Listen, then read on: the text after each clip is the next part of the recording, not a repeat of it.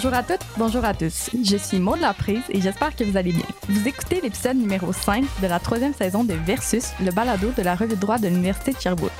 Aujourd'hui, j'ai le plaisir d'être entourée de ma collègue Gabrielle Delaunay. Bonjour Maud. Bonjour Gabrielle. Pour cet épisode, nous recevons Bertrand Lavoie, professeur à la faculté de droit de l'Université de Sherbrooke. D'où que vous soyez, je vous souhaite la bienvenue à Versus.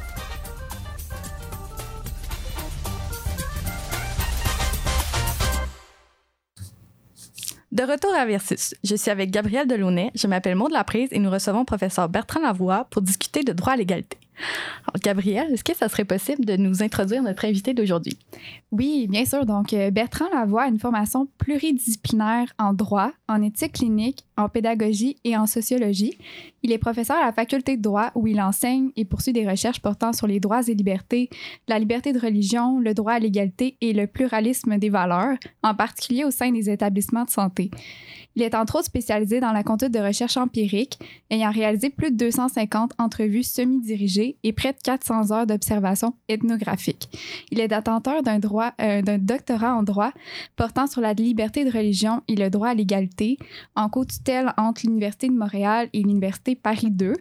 Euh, donc aujourd'hui, nous le recevons pour discuter euh, d'un article qu'il a rédigé et qui a été publié dans le volume 49 de la revue de droit de l'Université de Sherbrooke. Donc son texte s'intitule Les droits de la personne, les différences ethnoculturelles et le rôle des institutions publiques dans la promotion quotidienne de l'égalité, l'exemple d'un collège québécois.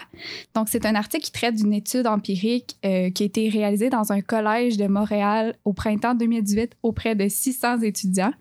Euh, puis par le biais de cet article-là, on souhaite euh, déterminer si un établissement public peut servir d'espace d'atténuation des discriminations, notamment les dis- différences ethnoculturelles. Donc, euh, merci Gabrielle. Ça va être un sujet très intéressant aujourd'hui.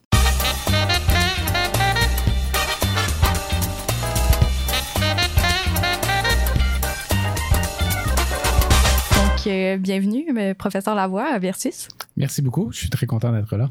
Ça nous fait plaisir aussi. Donc, d'entrée de jeu, on aimerait ça parler un petit peu de la méthodologie que vous avez abordée euh, euh, au long de l'étude, en fait, qui est servie de base à, à l'article, parce que Gabriel l'a mentionné dans votre biographie, vous avez quand même une expérience dans le domaine. Puis c'est quelque chose que, en tant qu'étudiante, en tout cas, on n'est pas vraiment à l'aise. En, on voit pas beaucoup ça en droit, des études plus euh, terrain, si on peut appeler ça. Donc, on aimerait ça savoir euh, comment ça s'est déroulé.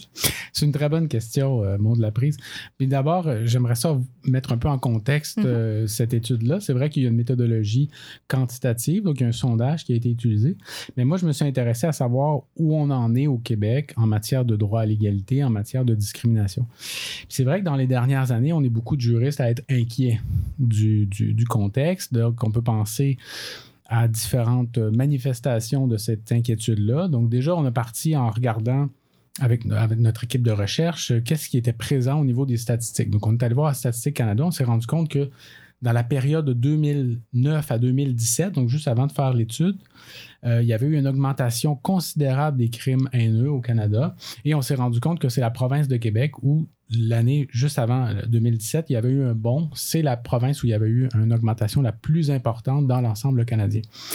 Donc, à partir de là, on s'est, interrogé sur le plan de l'actualité politique. On s'est rendu compte qu'il y avait plusieurs manifestations de, cette montée-là d'une dynamique qu'on a appelée plus restrictive. Donc, on peut penser par exemple à l'attentat à la mosquée de Québec en janvier euh, 2017. On peut penser également à plusieurs manifestations de crimes haineux contre euh, les personnes euh, de confession musulmane. Donc, on est, selon selon moi, selon d'autres auteurs également, dans une dynamique plus restrictive. Donc, à partant de là, on s'est demandé comment est-ce que on pouvait mesurer ou s'intéresser aux enjeux de droit à l'égalité et de discrimination d'une autre façon de ce qui n'est pas fait en ce moment. Donc, dans la littérature sur le sujet, dans la littérature sur le droit à l'égalité, il y a beaucoup de- d'études qui sont faites sur la théorie du droit à l'égalité, sur les grandes euh, les grandes philosophies politiques, multiculturalisme, interculturalisme, Mhm. républicanisme, etc. Et il n'y avait pas beaucoup d'études de terrain sur la réalité des discriminations. Donc, on a parti en notre étude en se posant, en posant une hypothèse. Donc, une hypothèse qui est quand même influencée par le contexte des dernières années, le contexte politique. Dans les établissements scolaires au niveau supérieur, on parle de plus en plus de- d'espaces sécuritaires, donc les fameux safe space. Donc, on a Mhm. parti de cette idée-là pour essayer de la décortiquer d'essayer de, tester est-ce que c'est vrai qu'un établissement scolaire de niveau supérieur représente un, espace ou ce qu'on a appelé un espace d'atténuation des discriminations de manière plus importante qu'à l'extérieur de l'établissement. Donc, c'est un peu la, c'est pour faire un peu de la méthodologie, c'est notre question de recherche. Donc, est-ce que c'est vrai que lorsqu'on est dans l'établissement scolaire, on a moins de chances de subir la discrimination qu'à l'extérieur? Donc, avec une telle question de recherche, c'est sûr que ça implique d'aller rencontrer des personnes, ça implique d'aller à recueillir leurs témoignages. Donc, c'est un peu compliqué de faire des entretiens semi-dirigés de manière un peu classique. Donc, on s'est dit, on va faire un sondage. Donc, avec la direction d'un collège montréalais, donc on a, on a, sélectionné un collège montréalais, on a travaillé avec la direction de l'établissement, on a travaillé avec des enseignants, des travailleurs sociaux pour essayer de construire un sondage qui faisait du sens. On a travaillé aussi avec l'association étudiante et on a distribué le sondage au printemps 2018. Donc, euh, on a été content. Il y a plus de 600 étudiants et étudiantes qui ont répondu au sondage. Il y avait plusieurs questions qui euh, leur demandaient, donc humblement, qu'est-ce que vous avez vécu comme situation qui pourrait s'apparenter à de la discrimination à l'intérieur de l'établissement, donc avec leurs professeurs, avec d'autres membres du personnel, entre, entre élèves, euh, par exemple des insultes, la moquerie, donc l'ensemble de situations comme ça, et on les a comparées avec des situations qu'ils euh, ont vécues à l'extérieur de l'établissement, notamment lorsqu'ils vont avoir, euh, ils font des démarches pour un logement, pour un emploi, le rapport avec l'autorité policière, donc, et on a comparé ces données-là. Donc, en termes de méthodologie, c'est un peu ce qu'on a utilisé pour aller tester cette hypothèse-là dans le cadre de, cette étude. Parfait. Puis, euh, dans le fond, euh, Gabriel a mentionné aussi, pendant votre biographie, que vous avez une formation multidisciplinaire parce que vous avez une formation en sociologie aussi. Est-ce que vous pensez que cette formation-là vous a permis de porter un regard différent sur la réalité de la discrimination qui peut être analysé aussi d'un point de vue plus vraiment juridique et théorique, puis sur les données surtout que vous avez recueillies au, long de l'étude que vous avez menée. Oui, c'est vrai que dans les dernières années, on, assiste dans la recherche en droit à de plus en plus de place qui est accordée aux approches interdisciplinaires.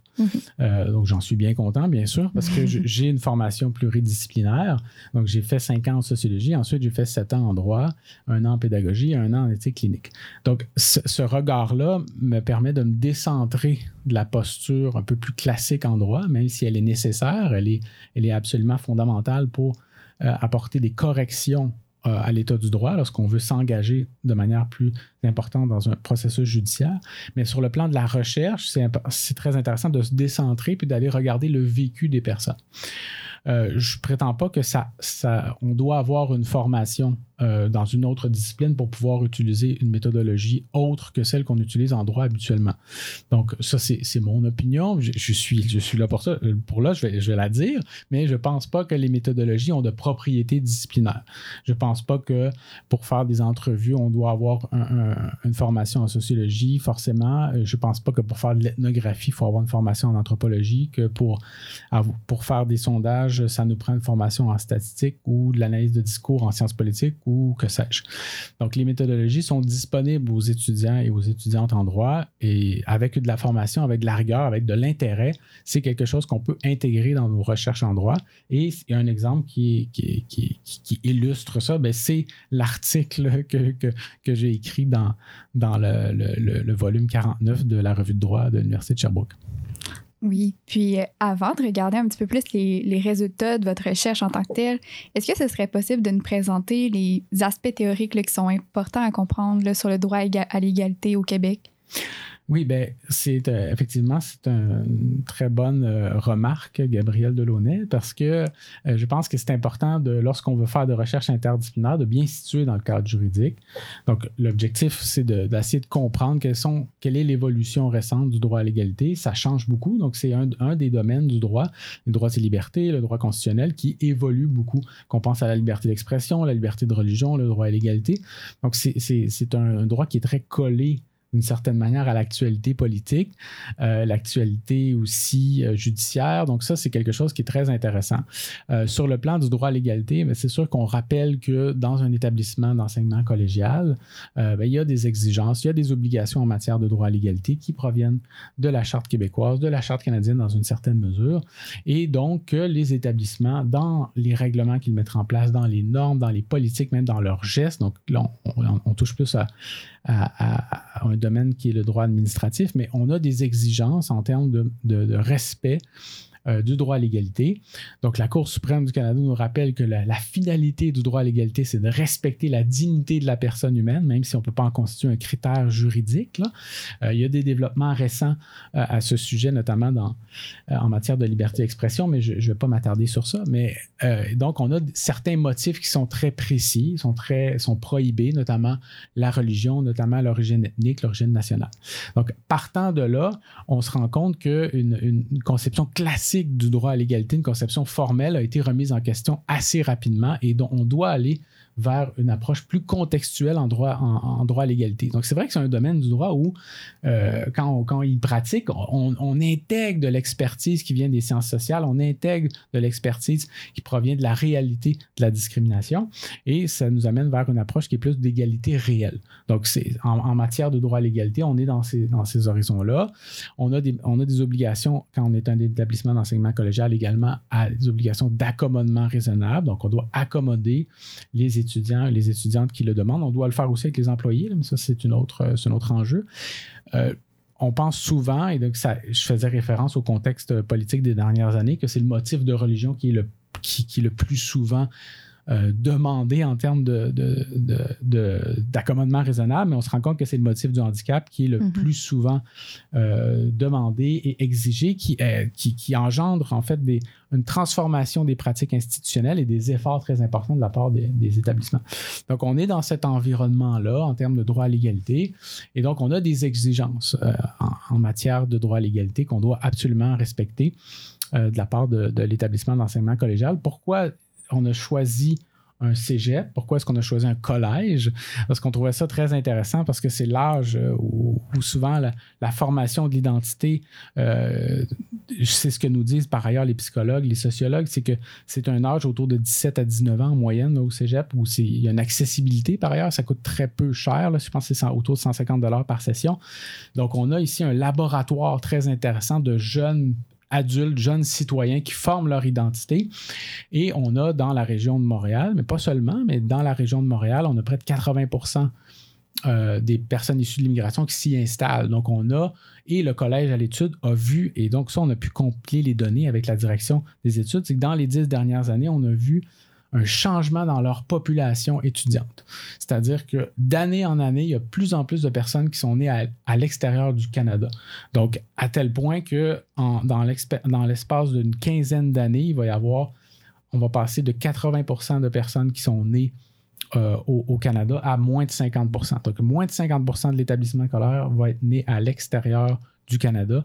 il y a plus de d'une quarantaine de pays différents qui sont représentés dans la population étudiante. Donc, on se dit que c'est un, bon laboratoire pour aller tester certaines idées, certaines, euh, certaines questions qu'on a voulu euh, demander avec le sondage. C'est super intéressant ce que vous mentionnez. Puis, euh, si je peux me permettre, vous avez parlé brièvement d'égalité réelle. Donc, bon, pour les gens qui ont une formation en droit qui nous écoutent, égalité réelle, égalité formelle, c'est des concepts qu'on a tous déjà entendu. Euh, mais je vous demanderais peut-être quand même de les décrire rapidement pour peut-être euh, rafraîchir la mémoire de certains.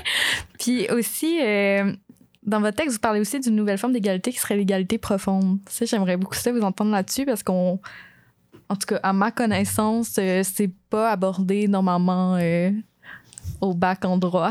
Ce n'est pas un concept juridique. c'est pour ça. Donc, c'est. oui, effectivement. Donc, de manière assez classique, l'égalité formelle, c'est de se dire qu'on a une certaine égalité, une équivalence par rapport à la loi, alors que l'égalité réelle, on va tenir compte des effets d'une règle de droit, des effets qui sont parfois non désirés, non voulus, et, que ça fait en sorte qu'on peut avoir des décisions, des normes, des pratiques qui vont être différentes d'une personne à l'autre euh, au nom de l'égalité, parce qu'on va tenir compte des effets euh, indirects de, de, de ces pratiques-là ou de ces normes. L'égalité profonde, c'est un concept qui est développé dans le domaine de la sociologie des religions, qui a été développé par une professeure à l'Université d'Ottawa qui s'appelle Laurie Beeman. Euh, elle a publié un livre euh, en 2017 aux euh, éditions de l'Université Oxford qui s'appelle Deep Equality in, in an Era of Religious Diversity. Donc, c'est le concept d'égalité profonde invite à aller euh, à combiner certains aspects de l'égalité réelle et de l'égalité formelle en allant plus loin que simplement regarder un écart possible entre la règle de droit et la réalité de la règle de droit. Donc l'égalité profonde s'intéresse à comment est-ce qu'on fait pour se rencontrer, comment est-ce qu'on fait pour vivre ensemble alors qu'on a des valeurs différentes. Donc l'égalité profonde nous invite à regarder les non-événements à ce qui pose pas problème. Donc, je le mentionnais tout à l'heure avec le, contexte politique euh, sur le droit à l'égalité et même tout l'appareil conceptuel qu'on a en droit de l'égalité est basé sur le fait qu'on regarde les problèmes. Donc, on agit lorsqu'il y a un problème, lorsqu'il y a une atteinte au droit à l'égalité, lorsqu'il y a une discrimination. Mais ça serait intéressant aussi de regarder dans une logique préventive. Comment est-ce qu'on fait la promotion? Donc, c'est d'ailleurs euh, dans, le titre de l'article, donc la promotion de, de, l'égalité. Donc, comment est-ce qu'on fait pour en arriver à une prévention? Donc, l'égalité profonde s'intéresse à comment est-ce qu'on fait pour se rencontrer, comment est-ce qu'on fait pour se parler, comment est-ce qu'on fait pour avoir un but en commun. Donc, on s'intéresse aux non-événements, s'intéresse aux plein de petites solutions, stratégies quotidiennes pour avoir une façon de vivre ensemble. Au-delà de l'atteinte forcément au, droit à l'égalité. Donc, c'est un concept qui s'intéresse aux gestes, euh, qui s'intéresse au sourire, euh, au non-verbal. Donc, ça fait référence à un concept qui a été développé notamment par euh, William Michael Reichman en 1999 dans son livre Law in Brief Encounters, qui s'appelle Micro-droit ou micro-law. Donc, c'est un professeur à l'Université Yale, un professeur de droit à l'Université Yale aux États-Unis. Et donc, le micro-droit ressemble beaucoup à cette idée-là d'égalité profonde, c'est-à-dire comment est-ce que des gestes quotidiens produisent des effets juridiques. Donc, on va s'intéresser à comment est-ce que, par exemple, dans un conseil d'administration, on en arrive à une prise de décision et comment est-ce que le langage non verbal, le sourire, la manière dont les gens interagissent produisent réellement des effets juridiques. Donc, si on transpose cette idée-là en, matière de droit à l'égalité, ben, on s'intéresse à savoir comment est-ce qu'on arrive à s'entendre. Et c'était d'ailleurs une des conclusions de l'étude, c'est-à-dire qu'on s'est rendu compte avec le sondage que les personnes vivaient moins de situations de discrimination à l'intérieur de l'établissement, donc lorsqu'ils étaient physiquement dans l'établissement, selon les, des indicateurs très similaires à ce qu'ils vivaient à l'extérieur de l'établissement, donc rapport à l'autorité, rapport interpersonnel, euh, euh, atteinte ou blague douteuse, moquerie, etc., euh, on s'est rendu compte qu'il y avait beaucoup moins de situations de discrimination à l'intérieur qu'à l'extérieur. Et également, les personnes qui sont issues de l'immigration vivaient beaucoup plus de situations de discrimination que les personnes qui n'étaient pas issues de la, diversité ou de l'immigration, tant à l'intérieur qu'à l'extérieur. Donc, là, on a, on a testé notre hypothèse. Donc là, on repart au point de départ. On avait une hypothèse, on l'a testée. Donc là, il fallait l'expliquer. Donc, qu'est-ce qui explique ça? Qu'est-ce qui explique ces résultats-là? Il y a trois facteurs qu'on qui, met de l'avant pour expliquer ces résultats-là. Mais d'abord, on se rend compte que dans un établissement scolaire, que ce soit un cégep ou une université, il y a une familiarité plus grande qui se, qui se vive entre les personnes. Euh, donc, on se côtoie de manière euh, quotidienne, on se côtoie euh, en face à face. Donc là, je, suis dans un. Je, me projette post-pandémie. on se projette, on se voit en face à face, on se voit en vrai, on se voit, on, se connaît, on connaît nos noms. Donc c'est très différent de l'anonymat de l'espace public, c'est très différent de l'anonymat des réseaux sociaux où on voit plus de plus d'expression de discrimination, plus d'atteinte au droit à l'égalité, plus de crimes haineux, etc. Donc ça, c'est un premier facteur. Le deuxième euh, facteur qui explique ça, c'est qu'on a un but commun. Quand on est dans une salle de cours, quand on est dans un, dans, dans cégep, dans une université, on a un même but commun et étant donné que ce n'est pas obligatoire, on a choisi d'être là. On a choisi, bon, il y en a qui vont me dire que des programmes sont contingentés, on n'a pas toujours été choisi, mais bon, on a le même but. Et euh, troisièmement, euh, la, troisième raison qui explique ça, c'est que euh, on a également la chance d'avoir accès rapidement à des autorités, par exemple les directions dans les cégeps, dans les universités, qui peuvent nous écouter si on a un problème. Donc, c'est pas toujours parfait. Il y a plein de, de, problématiques par rapport à ça. Mais ça, c'est trois éléments. Donc, avec l'équipe de recherche, on se dit, ah, attendez, là, on a comme des ingrédients ici pour promouvoir l'égalité et atténuer les discriminations dans l'espace public. Donc, des gens qui sont plus familiers, donc qui ne sont pas dans l'anonymat, qui ont un même but commun et qui ont des autorités fiables à qui ils peuvent faire confiance pour corriger quand il y a un problème. Donc, ça, c'est ces trois ingrédients qui c'est pas, c'est juste un, un établissement. Là. C'est, pas, on n'a pas fait ça avec plein d'établissements, c'est pas forcément représentatif, mais avec cette, euh, cette étude-là, on a l'impression, avec l'équipe de recherche, là, parce que je parle souvent de l'équipe de recherche, on était plus d'une dizaine dans, dans, le, dans le collège là, qui ont travaillé sur ce projet-là. On a eu l'impression, on était peut-être euh, euh, survolter cette journée-là, mais on a eu l'impression de trouver des ingrédients qui pourraient améliorer le vivre ensemble et qui pourraient nous mener vers une société qui est plus juste. C'est super intéressant. On va juste prendre une petite pause maintenant qu'on a mis la table sur la partie plus théorique. Euh, au retour, on va discuter un peu euh, de, faire une analyse de ces résultats-là, puisque ça peut vouloir dire avec l'actualité qu'on vit présentement.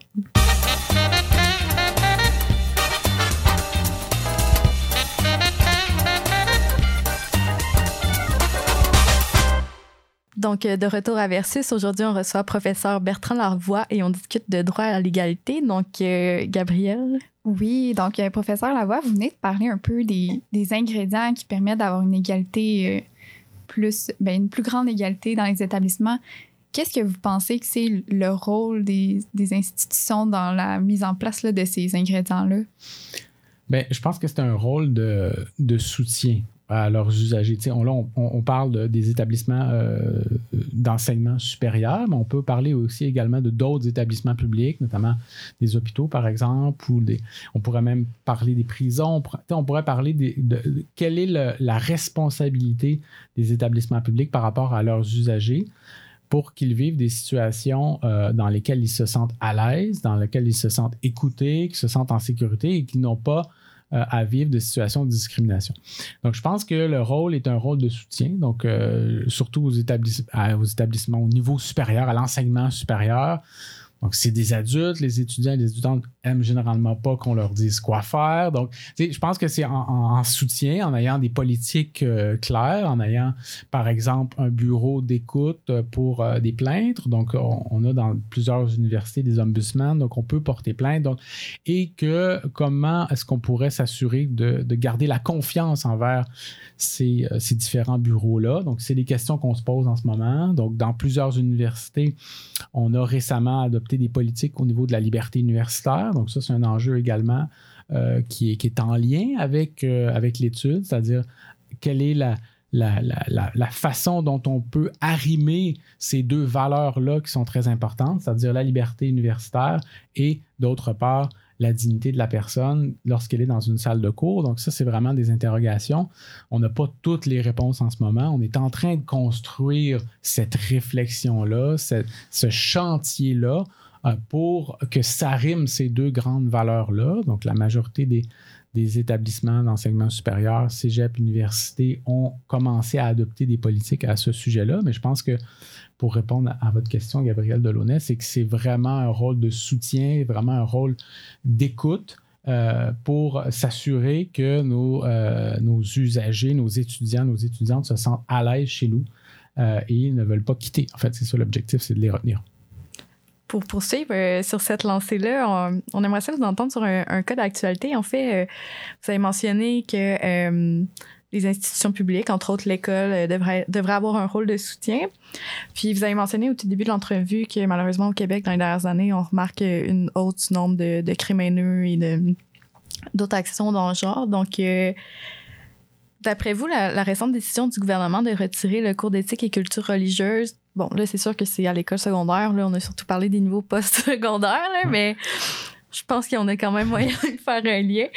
Euh, cette décision-là, en fait, est-ce que vous pensez que c'est en, adéquation avec la volonté de, de promouvoir l'égalité? Puis, si je peux me permettre aussi, euh, surtout au, dû au fait qu'au lendemain de, l'attentat à la Grande Mosquée de Québec, notre premier ministre a dit qu'il fallait euh, bon, j'ai pas sa phrase exacte, mais mettre en place des mesures pour essayer de concilier le vivre ensemble, puis de, euh, d'améliorer, d'améliorer les relations interculturelles. Donc, euh, bon, et votre opinion, si vous avez des commentaires à ce sujet-là, qu'est-ce que vous avez envie de nous dire par rapport à ça? Ben, je pense que pour euh, des, des- personnes qui nous écoutent, là, les, des, euh, des jeunes citoyens, des jeunes citoyennes, mais pas seulement eux, mais et elles, mais je pense à. Parce que vous êtes, une radio étudiante, là, mais je pense des personnes qui s'engagent dans, dans- la vie en société, qui veulent contribuer à leur société, qui, qui commencent en fait d'une certaine manière à, à développer des outils pour vraiment être en mesure de transformer leur société. Je pense qu'aujourd'hui, en 2021 ou au début des années 2020, on a trois grands défis qui nous attendent. là. Donc, euh, clairement, le défi climatique, mais même si ce n'est pas l'objet de, de l'article, le défi climatique, ça c'est clair. Le défi technologique également. Donc, on se rend compte avec l'intelligence artificielle, avec les réseaux sociaux, que c'est en train de bouleverser notre vie, nos rapports sociaux. Et le troisième, le défi du vivre ensemble. Euh, parce qu'on est dans une société où non seulement il y a plus de diversité sur le plan ethnoculturel, mais il y a aussi plus de valeurs différentes. Donc, on se rend compte qu'il y a un pluralisme des valeurs et que euh, les valeurs deviennent parfois non négociables. Donc, ça, c'est vraiment une interrogation et ça, j'invite tout le monde à, se poser cette question-là parce que c'est dans notre société, c'est dans cette société-là que, que vous allez vivre, qu'on va vivre, que je vais vivre également. Comment on fait pour s'entendre alors que on a des valeurs différentes. L'objectif, c'est pas d'effacer nos valeurs. On ne veut pas se, fondre. On ne veut pas toujours dire oui. Il faut apprendre à dire non. Comment est-ce qu'on dit non? Comment est-ce qu'on pose notre limite? Comment est-ce qu'on comment on, prend notre place dans la considération de l'autre? Et donc, la décision du gouvernement du Québec d'annuler ou du moins de modifier substantiellement le cours d'éthique et culture religieuse est, à mon avis, dommage. Très dommage parce que c'est un cours qui était axé sur le dialogue. On va voir la nouvelle mouture. On n'a pas encore entre nos mains la version finale de la nouvelle mouture, mais je pense que cette idée-là du dialogue, de l'éthique, de l'écoute, euh, et souvent les critiques qui ont été posées, c'est que à force de trop écouter, on s'efface. Mais je pense qu'il y a une façon, en fait, de trouver une manière d'écouter tout en se respectant, d'écouter en disant en disant à un moment donné, ben là, c'est non, là, c'est pas possible, là, ça, ça enfreint mes valeurs, ça va trop loin. Je respecte ce que tu dis, je comprends ce que tu me dis, j'ai de la considération pour ce que tu vis, mais moi, je peux pas aller là, c'est trop loin pour moi. Donc, il y a une façon aussi, le vivre ensemble, c'est pas de dire oui tout le temps, c'est pas d'être dans, dans- l'inclusion sans réflexivité, sans critique. Euh, surtout qu'on se rend compte dans les derniers sondages qu'on a vu que 50% de la population québécoise qui se dit croyante. Donc, c'est quand même dommage de- de- d'enlever l'opportunité euh, à des jeunes de discuter sur des valeurs religieuses alors que la moitié de la population porte ces valeurs religieuses-là. C'est vrai que 50% de la population, c'est beaucoup moins que d'autres sociétés, mais c'est quand même la moitié de la population qui, Ouais. qui a, qui a des valeurs religieuses. Donc, c'est dommage de ne pas favoriser ce dialogue-là et de, de- de tout simplement faire comme si on est dans l'indifférence. On s'est rendu compte avec plusieurs autres domaines que l'indifférence mène souvent à euh, des conséquences qui sont euh, par la suite regrettables. Si, si vous me permettez de poursuivre un peu sur euh, cet exemple-là, là, ce, que vous, ce que vous dites, ça me fait vraiment penser à l'expression l'égalité des uns s'arrête ou l'égalité des autres euh, commence. Mais euh, est-ce que vous pensez que la neutralité favorise l'égalité ou si c'est c'est pas mieux justement de donner toute l'information sur, par exemple, le cours euh, éthique et culture religieuse? Bon, c'est un cours dans lequel on voit chacune des religions un peu en détail. Est-ce que ça, favori- ça favoriserait pas plus l'égalité euh, de mieux connaître les autres? Ben, c'est sûr que si on veut avoir de la considération pour l'autre personne, il faut minimalement l'écouter, minimalement essayer de la connaître. L'enjeu, en fait, c'est qu'on qu'on ait plusieurs millions de personnes et que c'est comme pratiquement impossible de connaître tout le monde. Euh, mais je pense que euh, façon de le faire, c'est de miser sur notre, euh, notre dénominateur commun. Qu'est-ce qu'on a en commun? Qu'est-ce qu'on partage en commun? Donc, quand on a en face de nous une personne qui est de, de valeurs différentes, qui est d'une autre confession, qui peut être très éloignée sur plusieurs... Il y a des enjeux qui sont en lien avec la liberté de religion, avec les valeurs religieuses, qui heurtent le droit des femmes, par exemple. Donc, il y a des enjeux conflictuels, il y a des façons de penser ce, rapport-là, mais je pense que c'est de se dire, qu'est-ce qu'on peut avoir en commun? Au lieu de mettre l'accent sur nos différences, on pourrait essayer de mettre l'accent sur nos similarités. L'objectif, c'est pas d'effacer les différences. L'objectif, c'est pas de, dire que ça n'existe pas. Mais pourquoi est-ce qu'on passerait notre temps à essayer de voir qu'est-ce qu'on a de différent au lieu de se dire, ben, on va, on tabler sur ce qu'on a en commun, puis on va essayer de construire quelque chose ensemble. Donc, on va voir cette nouvelle mouture-là de, de, cours, mais je pense que l'idée, c'est d'avoir euh, quelque chose qui nous permette d'échanger puis de favoriser le dialogue euh, tout en posant nos limites. Donc, euh, je pense que ça fait un, un, beau mot de la fin. Malheureusement, c'est tout le temps qu'on avait pour l'entrevue de fond, euh, mais c'était vraiment très intéressant. Si jamais il y a des gens euh, qui veulent en apprendre plus sur le sujet, puis sur l'étude qui a été menée par professeur Lavoie, on vous invite à aller consulter l'article de la revue de droit qui est disponible en ligne, évidemment. Donc, merci beaucoup, professeur Lavoie, d'avoir accepté l'invitation aujourd'hui. Merci beaucoup. Vous venez d'écouter Versus, épisode numéro 5 de la troisième saison du balado Versus, le balado de la revue de droit de l'Université de Sherbrooke. Nous espérons que vous avez apprécié cet épisode et l'entrevue avec professeur Bertrand Lavoie. Je m'appelle Maud Laprise et merci à ma co-animatrice Gabrielle Delaunay. Merci également à toute l'équipe de la revue de droit qui a participé à l'élaboration de cette entrevue. Pour en savoir plus sur la revue, sa publication et toutes les activités qui sont reliées, visitez le usherbrooke.ca et à bientôt pour un prochain épisode.